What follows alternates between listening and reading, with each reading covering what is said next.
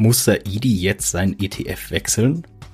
Ich weiß es nicht. Wir werden es diese Folge rausfinden. Saidi, was hast du mit deinem ETF vor? Besparst du jetzt einen anderen Index? Ich glaube, da macht sich gerade so ein Gerücht breit. Ja? Und zwar liegt es daran, dass mal wieder die Top 100 der wertvollsten Unternehmen der Welt rausgekommen sind. Und da haben wir entdeckt, die Nummer drei, Saudi Aramco, also Saudi Arabian Oil Company, ist nicht drin, ist nicht im MSCI World drin, deswegen bin ich da nicht investiert. Und ich glaube, jetzt redet mein ganzes Team darüber, ob Saidi falsch investiert. Und falls du, liebe Hörerinnen, liebe Hörer, dich das auch fragst, dann können wir dich vorab schon mal beruhigen. Aber es ist doch mal interessant zu wissen, wie investiert man eigentlich in die 100 wertvollsten Unternehmen der Welt und muss man das überhaupt? Darum geht es in der heutigen Folge von unserem Podcast Geld ganz einfach. Wir sind Emil und Saidi von Finanztipp. Bei Finanztipp sind wir der Meinung, Finanzen kannst du selbst. Und wir zeigen dir wie. Ja, falls du vielleicht neu bei Geld ganz einfach dabei bist, Saidi ist ein sehr, sehr großer Fan von ETFs auf den MSCI World, beziehungsweise das ist der einzige Index, den er per ETF bespart. Und im MSCI World sind die Aktien der wichtigsten und größten Unternehmen dabei, also die wichtigsten und größten Unternehmen aus den Industriestaaten, beziehungsweise aus den Ländern, die halt der Datenanbieter MSCI als Industriestaaten definiert. Und Jetzt ist in der neuen Liste von EY mit den 100 wertvollsten börsennotierten Unternehmen auf Platz 3 eine Firma, die nicht im MSCI World dabei ist, nämlich die Saudi Arabian Oil Company. Und ja, da ist jetzt die Frage, hat Saidi falsch investiert? Das wahrscheinlich nicht, aber muss Saidi jetzt seine Gewohnheiten ändern und einen neuen ETF besparen? Bist du innerlich schon nervös oder? Also, ihr merkt ja, ja, dass Emil hier versucht, mir so ein bisschen Nervosität einzureiben. Nein, ich bin da total entspannt. Also, es ist natürlich total richtig, dass nicht immer alle der wertvollsten Unternehmen der Welt jetzt zum Beispiel im, im MSCI World vertreten sind. Und übrigens nicht, da kommen wir gleich auch noch zu, auch nicht immer in den anderen Indizes, die wir sonst bei äh, Finanzen empfehlen, die ich übrigens genauso gut finde, ne? auch weil, nur weil ich selber einfach historisch, ja, damit habe ich halt mal angefangen, im MSCI World investiert bin, finde ich jetzt nicht einen ACWI oder einen FTSE All World oder ähnliches irgendwie schlechter.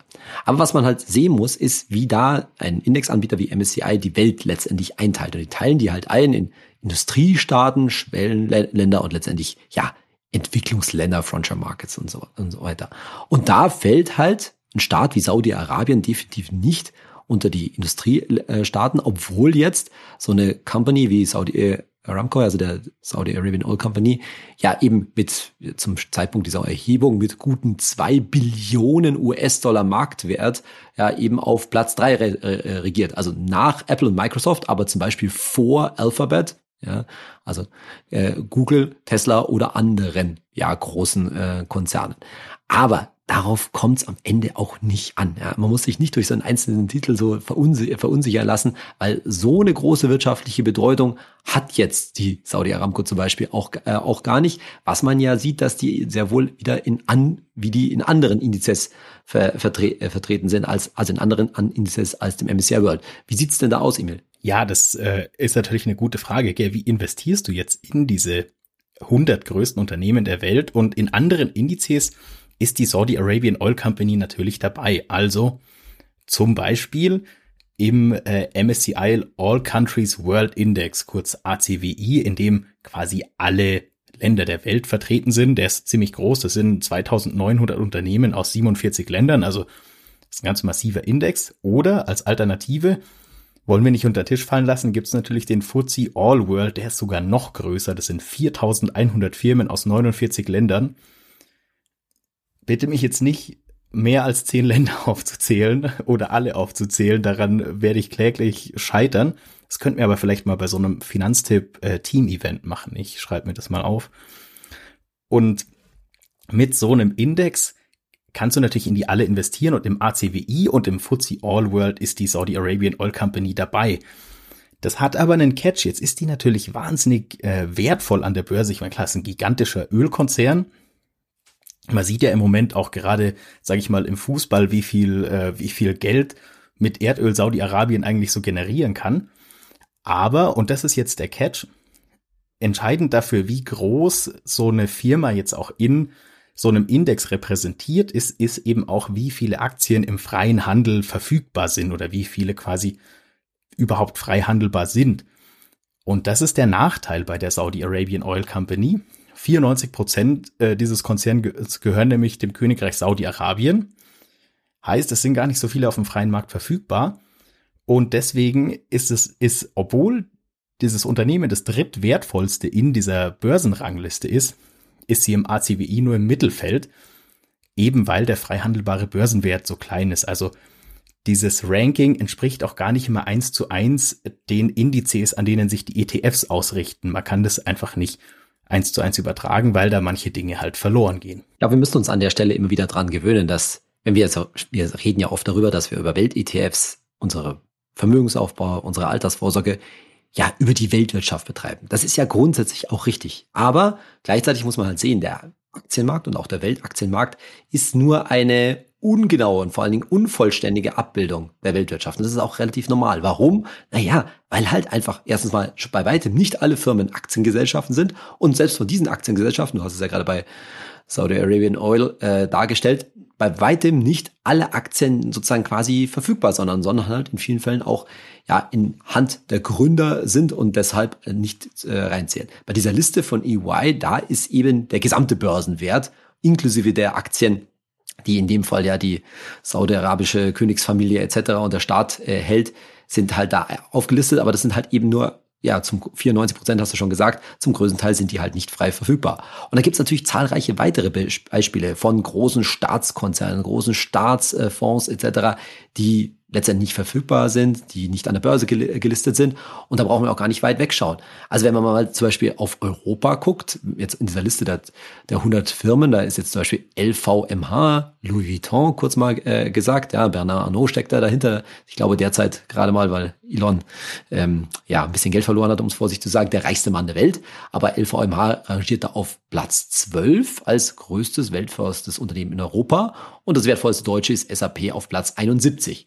So weit, so gut. Aber was man in dieser Liste vergeblich suchen würde, sind natürlich Firmen bekanntermaßen wie Aldi und Lidl, die halt nun mal keine Aktiengesellschaften sind, die weiter Inhaber geführt, Familienunternehmen sind. Auch riesen Handelskonzerne. Ich müsste jetzt lügen, wenn ich wüsste, wo die in der Rangliste letztendlich wären. Aber das ist ein typisches Beispiel, dass nicht in allen Ländern der Aktienmarkt so eine vollständige Abbildung ist, im Vergleich dazu, wo es natürlich die beste Abbildung ist, und das ist natürlich die USA weil es in den USA eben diese starke Aktienkultur gibt, nicht nur auf Seiten der Investoren und der Privatanleger, sondern halt auch auf Seiten der Unternehmer. Da ist es wirklich eine, ja, fast schon eine Selbstverständlichkeit, ja, nein, Selbstverständlichkeit ist nicht gesagt, aber wenn man, wenn halt eine Firma groß genug ist, dann ist die Wahrscheinlichkeit, dass die an die Börse geht und auch public wird, also wirklich die Aktien öffentlich verfügbar macht, sehr, sehr groß. In Deutschland ist das so mittelmäßig aus, ausgeprägt. Und wie ich neulich in einem Interview mit Kurt Kommer dis äh, diskutiert habe, ist das zum Beispiel auch in China deutlich nicht so ausgeprägt, weshalb es ein ganz normales Phänomen ist, dass jetzt eine riesen Volkswirtschaft, zweitgrößte Volkswirtschaft der Welt, wie China, vom Aktienwert her total klein ist. Ne? Also obwohl China einen großen Anteil an der Weltwirtschaft hat, ganz grob, ich glaube so 18 bis 20 Prozent, an einem ACWI, wie du ihn vorhin schon genannt hast, Emil, da machen die halt insgesamt nur so gute drei Prozent aus. Aber das liegt halt daran, weil der, der Aktienmarkt so unterentwickelt ist und dass dort auch viele Firmen gibt, die ja von Startseite auch gesteuert werden oder insgesamt halt nicht kein Interesse haben, letztendlich ja öffentlich verfügbar zu sein. Also da kann man sich drehen, wie man will. Man sagt, ah, ich will breit in Weltwirtschaft investieren. Mit den einfachen Mitteln eines Privatanlegers sind diese Firmen halt schlichtweg in den meisten Fällen nicht erreichbar. Es gibt keine Aktien, die man äh, öffentlich dafür von denen kaufen kann.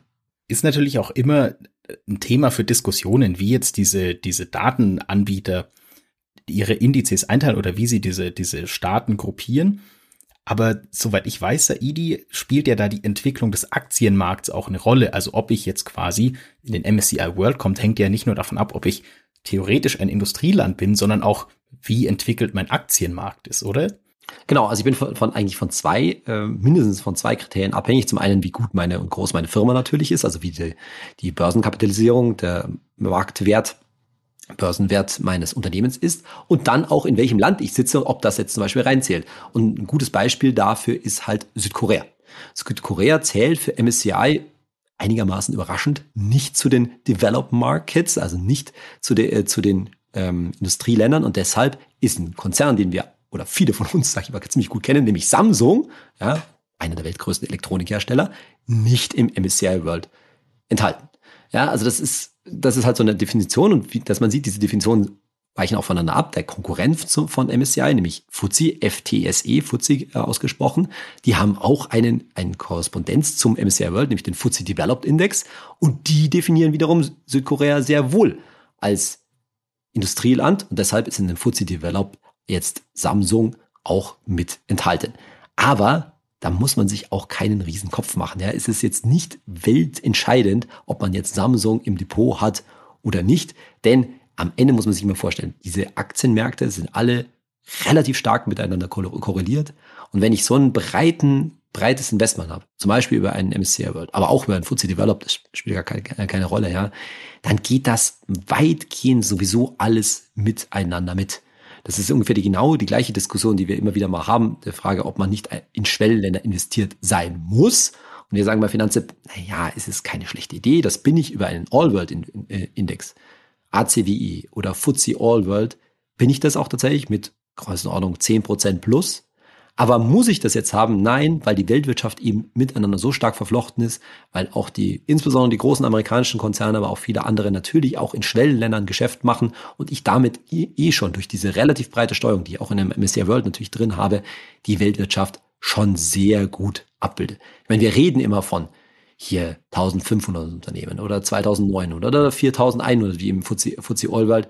Aber der Fakt ist, die letzten paar hundert, so würde ich es mal sagen, oder wahrscheinlich in vielen Fällen sogar die, das letzte tausend der Unternehmen, das macht nicht so viel aus. Das muss einem auch klar sagen. Da wird schon auch der Aktienmarkt sehr stark von den Schwergewichten gesteuert, aber es gibt halt auch sehr viele von diesen Schwergewichten. Ja? Also da braucht man sich jetzt nicht meinen, dass man damit jetzt irgendwie eine besondere Konzentration im Portfolio hat. Aber nur noch mal, ähm, um dir zu sagen, was du alles versäumst, Saidi, also das ist natürlich die Saudi Arabian Oil Company. Es ist auch äh, Taiwan Semiconductor auf immerhin Rang 11. Tencent auf Rang 19.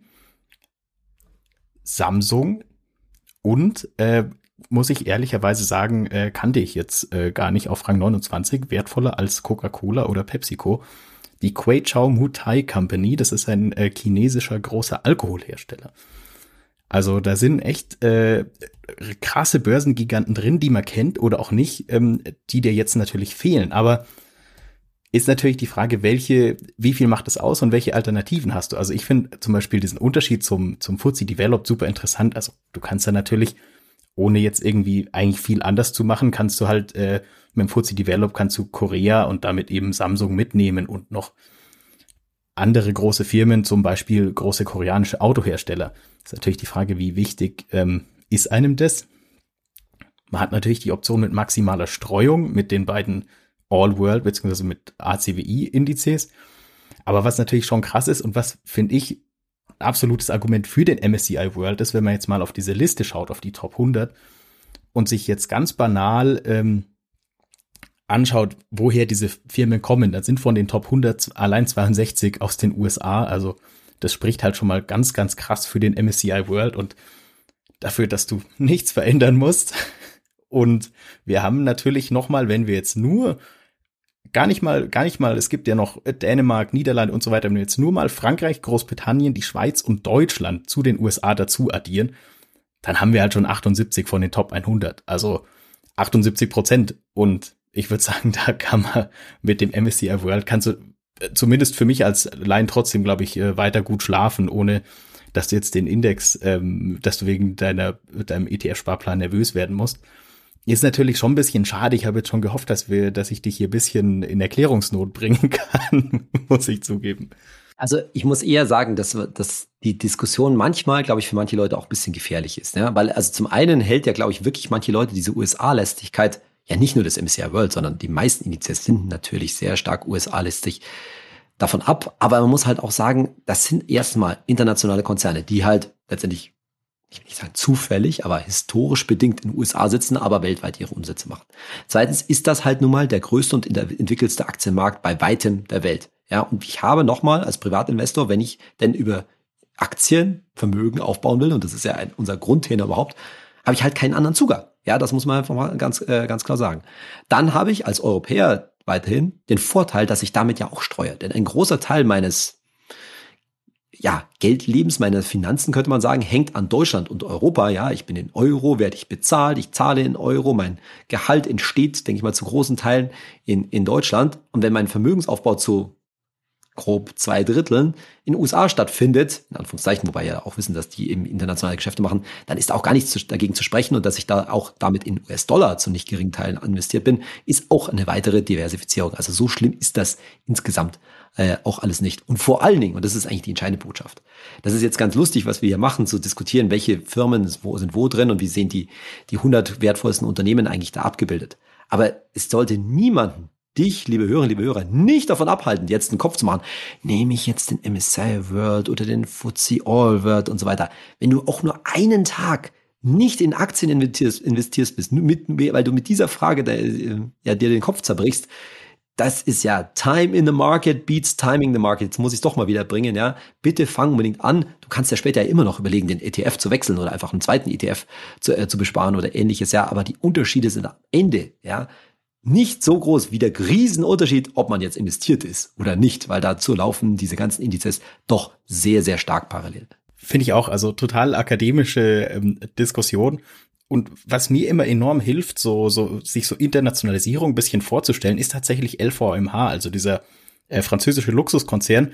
Für dich, liebe Hörerinnen, liebe Hörer, das steht für äh, Louis Vuitton Moet Hennessy. Obwohl ich, es wird, glaube ich, Moet ausgesprochen, habe ich letztens gelesen. Ich hoffe, okay. dass ich jetzt keine wütenden Zuschriften bekomme. Ich bin ja leider äh, nicht so bewandert mit französischen Aussprachen. Aber ist für mich persönlich ein super Beispiel, weil ähm, man sieht jetzt also allein an dem Namen, das sind jetzt drei Produkte, nämlich äh, teure, ich würde mal sagen, sehr, sehr teure Taschen, ähm, relativ teurer Champagner und relativ teurer Cognac. Und für einen Börsenwert von 472 Milliarden US-Dollar so viele Taschen Champagner und Cognac können die Franzosen gar nicht kaufen, wo diese Firma herkommt. Also das finde ich ist so das, das krasseste Beispiel für, für Internationalisierung von diesen Konzernen. Also so, so teuer diese Taschen auch sind, so ein Bombengeschäft kann man damit innerhalb Frankreichs oder innerhalb der EU gar nicht machen. Also das ist so das klassische Unternehmen, würde ich sagen, das darauf angewiesen ist, rund um den Globus, egal ob das in Asien, im Nahen Osten, in Europa, in Nord- oder Südamerika ist, die sind darauf angewiesen, massiv Luxusprodukte zu verkaufen. Und das machen die halt rund um, rund um den Globus, weil das würden wir Europäer gar nicht schaffen. So viel Champagner kann ja keiner trinken. Und ich glaube, das ist einfach ganz, ganz wichtig, sich das äh, wirklich zu denken und sich da bisschen von diesem, sage ich mal, Börsenpatriotismus äh, frei zu machen, der einem ja auch in deutschen Medien immer so ein bisschen eingebläut wird, fast schon, weil für uns natürlich der der DAX so eine große Rolle spielt. Direkt vor der Tagesschau geht's immer um den DAX, in der Tagesschau geht's um den DAX. Aber eigentlich ist er ja mehr so ein, so ein Barometer für die deutsche Wirtschaft. Aber jetzt für mich als Investor muss ich persönlich sagen, mir ist relativ egal, wo und wie der DAX gerade steht. Aber wo und wie meine ETFs gerade stehen, auf den MSCI World oder auch den ACWI, das weiß man halt natürlich. Auch ein ganz wichtiger Unterschied und gut, dass du es ansprichst, ne? weil ein DAX der entwickelt sich halt schon mal deutlich anders als ein Weltindex. Also während die Unterschiede zwischen einem MSCI World, einem ACWI oder einem FTSE All World, die bewegen sich irgendwie in Prozentbereichen. Ja, da kann man kaum sagen, was besser oder schlecht ist. Aber ein DAX, ja, bekanntermaßen schwankt erstens sehr viel stärker nochmal als diese großen Indizes und gerade über längere Zeiträume entwickelt sich halt deutlich anders. Kann übrigens auch über Zeiträume mal deutlich besser laufen, ganz klar, weil es halt eben nur seit neues oder seit neueren, seit ein paar Jahren 40 Aktien sind und nicht 1500. Also da ist schon mal eingebaut erstens höhere Schwankungen und damit ein höheres Risiko, was zu einer höheren Rendite führen kann, aber auch mal zu einer deutlich schlechteren Rendite. Und das macht also dann schon einen großen Unterschied. Nicht, dass wir hier falsch verstanden werden. Es ist durchaus schon wichtig, welchen Index mir aus, äh, ich mir aussuche. Wir sagen nur, diese Weltindizes, ja, wenn ich wirklich weltweit verteile, da sind die Unterschiede jetzt nicht so dramatisch. Und noch ein Wort zu deinem wirklich sehr guten Beispiel mit LVMH. Da sieht man ja auch an so einer Luxusmarke und die haben ja eben noch viele mehr Marken drin, wie stark so ein einzelner Konzern, ja, das ist nämlich auch ein Riesenkonzern, an sich schon gestreut ist. Ja? Jetzt kann man sagen, ah, Luxusprodukte, oh, das finde ich aber irgendwie vielleicht riskant oder hm, es läuft ja mir nicht gleich gut. Ja, ist schon richtig, aber das sind halt auch ganz unterschiedliche Luxusprodukte, ja, von Mode über Kosmetik, ja, über äh, Spirituosen. Naja, die laufen halt nicht notwendigweise alle parallel. Also ist auch in so einer einzelnen Firma schon ziemlich viel Streuung drin. Aber das ist jetzt kein Tipp, VMH-Aktien zu kaufen. Bitte nicht wieder mich nicht falsch verstehen. Aber tatsächlich äh, einen wichtigen Tipp gibt's doch. Man könnte jetzt sich jetzt ja denken, okay, jetzt mache ich quasi alles richtig und ich bespare jetzt alle diese Welt-ETFs gleichzeitig. Also MSCI World und den ACWI und den FTSE All World und den FTSE Developed.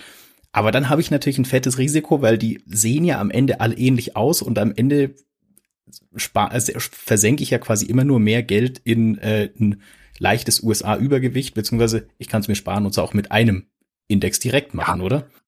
Also ein Risiko würde ich da jetzt nicht so stark drin sehen, ja, weil letztendlich verteile ich das Geld immer nur noch mehr. Ich verliere vielleicht ein bisschen Überblick, ja, aber am Ende ist es auch kein Fehler, das zu machen. Es bringt nur aus meiner Sicht nicht so wahnsinnig viel. Ich sollte vielleicht eine Entscheidung treffen, ist es mir jetzt irgendwie wichtig, die Schwellenländer mit drin zu haben oder nicht, wenn ich das wichtig finde, dann, dann kann ich auf einen All-World äh, umstellen. Ich überlege mir das übrigens auch schon seit einer, seit einer ganzen Weile. Aber wenn ich das mache, dann lasse ich natürlich meinen MSCI World ETF, den ich jetzt seit vielen, vielen Jahren bespare, natürlich einfach liegen. Ja, das macht keinen allzu großen Unterschied, wenn ich jetzt sozusagen meinen Sparplan rüber switche auf einen, meinetwegen FTSE All World.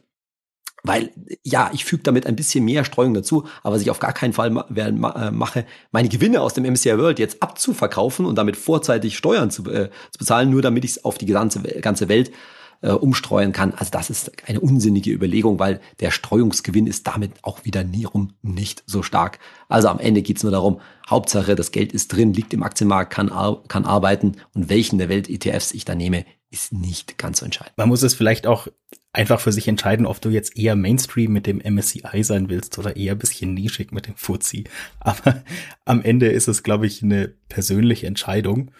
Und damit nähern wir uns eigentlich auch schon wieder dem Ende unserer Folge, die Saidi leider nicht ähm, nervös gemacht hat. Ich glaube, da muss ich noch mal in mich gehen und ein bisschen eine Schippe drauf. Musst du noch an dir arbeiten, Emil. Da musst du noch an dir arbeiten, Emil. Aber damit kommen wir zu den Fragen von euch, liebe Hörerinnen, liebe Hörer. Und die erste kommt von Sydney Ayite. Ich möchte für meine Zweijährige ein Konto eröffnen, auf dem monatlich eingezahlt wird. Was ist das Beste? Ja, da störe ich mich zunächst mal an den Begriff Konto, weil ich glaube, da liegt so ein bisschen die Idee drin, jetzt für eine Zweijährige ein Sparkonto, typischerweise, ne, so ein modernes Sparschwein sozusagen zu eröffnen, auf das vielleicht Oma und Opa auch einzahlen können und so weiter. Und wenn ich höre Zweijährige, ich gehe jetzt einfach mal davon aus, dass das Geld nicht für Spielzeug nächstes Jahr oder das erste Fahr oder ein Fahrrad in ein paar Jahren da sein soll, sondern dass es schon längerfristig angelegt werden soll. Und dann würde man halt sagen, Konto ist halt keine gute Idee. Natürlich gibt es Kindersparkonten, jede Hülle und Fülle und das eine oder andere ist mittlerweile irgendwie auch halbwegs vernünftig verzinst wahrscheinlich. Ja, man könnte natürlich einfach auch ein Tagesgeldkonto äh, öffnen, vielleicht jetzt nicht auf den Namen der, zwei, der Zweijährigen, sondern auf den Namen der Eltern und da das Geld einzahlen bei irgendwie drei Prozent. Aber wenn die kleine Zweijährige ist, ja, dann hat die noch richtig lange Zeit, bis sie 18 ist. Und ich will natürlich auch wieder auf das Thema ETF, ETFs raus. Also das Beste ist, wäre, würde aus meiner Sicht, wenn das Geld denn langfristig da sein soll, vor allen Dingen für sie später, für die Kleine, ein richtig gutes Startkapital darstellen soll, dann ist natürlich ein ETF-Sparplan gerade für Kinder ein total gutes Mittel.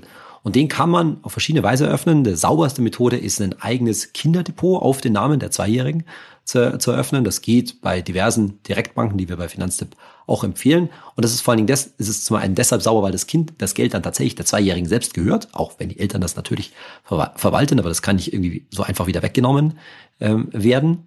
Und es ist vor allen Dingen ein getrenntes Depot, das dann auch steuerlich getrennt äh, verwaltet wird. Also ganz konkret kann da auch ein Sparerpauschbetrag von 1000 Euro angewendet werden, wo man dann ein bisschen Steuertricks verwenden kann und noch ähm, das etwas mehr steuerfrei machen kann, indem man nämlich zum Beispiel Gewinner immer wieder abverkauft und dann wieder anlegt. Dadurch kann man die 1000 Euro dann ganz nett ausnutzen. Da geht noch mehr, man kann den Grundfreibetrag ausnutzen und so weiter. Also da ist schon einiges möglich. Wenn man es einfach halten will, dann kann man dieses Depot quasi auch auf dem eigenen Depot machen, indem man einfach einen zweiten ETF bespart. Sagt, okay, das ist, das ist der ETF für meine Zweijährige, den ich ihr dann zum Beispiel zum 18. übertrage. Vielleicht soll sie das ja auch gar nicht vorher wissen. Ich bin da kein Freund äh, davon, weil es irgendwie schöner ist, wenn die Jugendlichen sich dann irgendwann selber auch mit ihrem Geld mal beschäftigen, auch wenn sie es jetzt noch nicht ausgeben, äh, ausgeben dürfen. Aber so kann man das auch auf eine einfache Weise machen, ist aber halt steuerlich nachteilig, wenn man vor allen Dingen selbst schon die 1000 Euro Freibetrag ausgenutzt hat. Der ist, die sind einfach pro Kopf und kann auch das Kind nochmal ausnutzen. Und dann haben wir noch eine zweite Frage von Isle of Egg. Wann macht ein ETF einfach keinen Sinn mehr? Verkauf ständig Minus seit über zwei Jahren. Ja, ich bin nicht so ganz sicher, wie die Frage gemeint ist. Verkauf ständig Minus seit über zwei Jahren. Also ich bin mir jetzt nicht ganz sicher, was da verkauft worden ist, aber ich interpretiere jetzt einfach mal diese Frage ständig Minus seit über zwei Jahren, dass die Anlegerin oder Anleger halt jetzt so diese Seitwärtsbewegung der ja, knapp, würde ich sagen, letzten zwei Jahre mitgemacht hat. Und dann sind wir natürlich ganz schnell auf der psychologischen Seite, ja, nämlich das Thema Geduld, Coolness, was ich ja immer wieder predige. Also Isle of Egg wäre gut beraten zu sagen, hey, das, das kann einfach nochmal richtig dauern, bis man da mal wirklich was sieht. ETFs, langfristiges Investieren, Vermögensaufbau mit Aktien ist definitiv, definitiv nichts für Ungeduldige. Wie aber insgesamt Geldanlage nichts für Ungeduldige ist. Ja, also vielleicht jemand, der ungeduldig ist, der ist dann vielleicht auch zufrieden, wenn er das Geld aufs Tagesgeldkonto liegt und sieht, ja, ich kriege jetzt hier irgendwie nach ein paar Monaten ein bisschen, äh, bisschen Zinsen. Okay, ja. Aber wenn man wirklich Gewinne erzielen will und mit wirklich Gewinnen, da gebe ich mal wieder so eine Hausnummer, ja, heißt realistisch das Geld in 10, 12 Jahren verdoppeln. Das ist ein vernünftiges Ziel. Und das sollte man auch sich auch als Ziel äh, setzen, weil das ist dann auch wirklicher Vermögensaufbau. Und das ist dann bei, mit Renditen von 5, 6, 7 Prozent pro Jahr, die ja langfristig im Aktienmarkt nicht unrealistisch sind, sind auch drin. Aber es dauert halt auch. Ja, also vor zehn Jahren würde ich da gar nicht rechnen. Ja, und wir sagen ja auch immer, um auf Nummer sicher zu gehen, dass, äh, siehst lieber auf 15 Jahre. Ich kann das total verstehen, dass so ein Aktienmarkt wie die letzten zwei Jahre nervt. Ja, rauf, runter, ein Schritt vor, ein Schritt zurück. Ja, zwei Schritte vor, drei Schritte zurück und immer so weiter. Und wir wissen ja noch nicht, was als nächste Krise wieder äh, daherkommt. Aber das ist ganz normal. Und ich will es mal doch deutlicher an Isle of Egg schicken. Ja, es geht viel, viel schlimmer. Ja, wir hätten auch in eine fette Börsenkrise reinrutschen können, wo wir jetzt alle mit hübsch 30 Prozent Minus im Depot da sitzen. Das wäre gar nicht ungewöhnlich. Und dann gilt es nämlich erst richtig, ja, sich am Riemen zu reißen und Stand, äh, Stand zu halten. Also Ganz klarer Zuruf. Bitte nicht mehr weiter verkaufen, außer, klar, man braucht unbedingt Geld, wenn es nicht anders geht, aber dafür sollte eigentlich Notgroschen äh, da sein, sondern durchhalten, das kommt schon, aber es wird dauern. Es kann auch richtig lange dauern, das, bevor es kommt, kann es auch nochmal richtig runtergehen. Dann kann ich nur noch sagen, vielen Dank dieser Idi und ich hoffe, wir haben bald mal eine Folge, in der du nervös wirst und dir, liebe Hörerinnen, liebe Hörer, vielen Dank fürs Zuhören und falls dir unser Podcast gefallen hat und du ihn noch nicht bewertet hast, würden wir uns freuen, wenn du, egal wo du ihn hörst, uns eine gute Bewertung da lässt. Bis bald. Und liebe Hörerinnen, lieber Hörer, ich werde bestimmt mal nervös, aber deshalb, weil Emil mir aus irgendeinem, aus irgendeiner Ecke was zuwirft, womit ich nicht gerechnet habe, aber bestimmt nicht, weil der Aktienmarkt mich nervös macht. Also, insofern, bleibt dran, keep calm und buy and hold. Bis zum nächsten Mal.